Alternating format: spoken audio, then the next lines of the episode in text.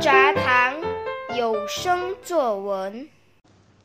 大家好，我是建国学校四 A 班的周尔山，我的有声作文题目是《惊险记》。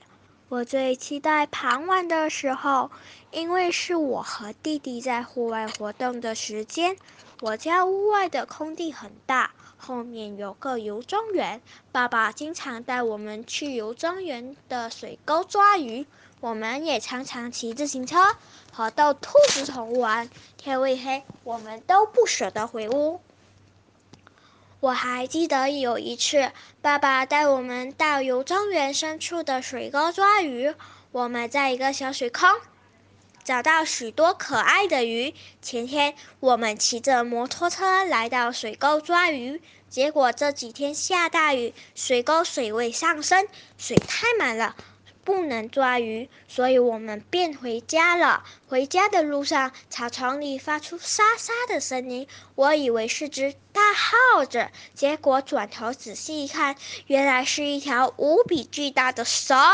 蛇站起来准备攻击我们。爸爸看见那条蛇后，火速的骑着摩托车带我们跑了。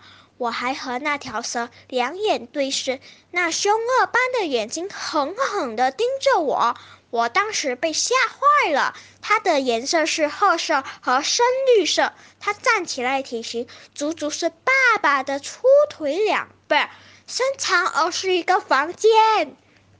爸爸说他长到那么大，第一次看到那么长的蛇。爸爸说那是蛇王过江龙，是最毒的蛇。我们太幸运了，还好没被蛇咬，不然就死定了。我们回到家，我和弟弟就七嘴八舌和妈妈说这次的惊险记。妈妈责怪爸爸那么晚了还带我们出去外面。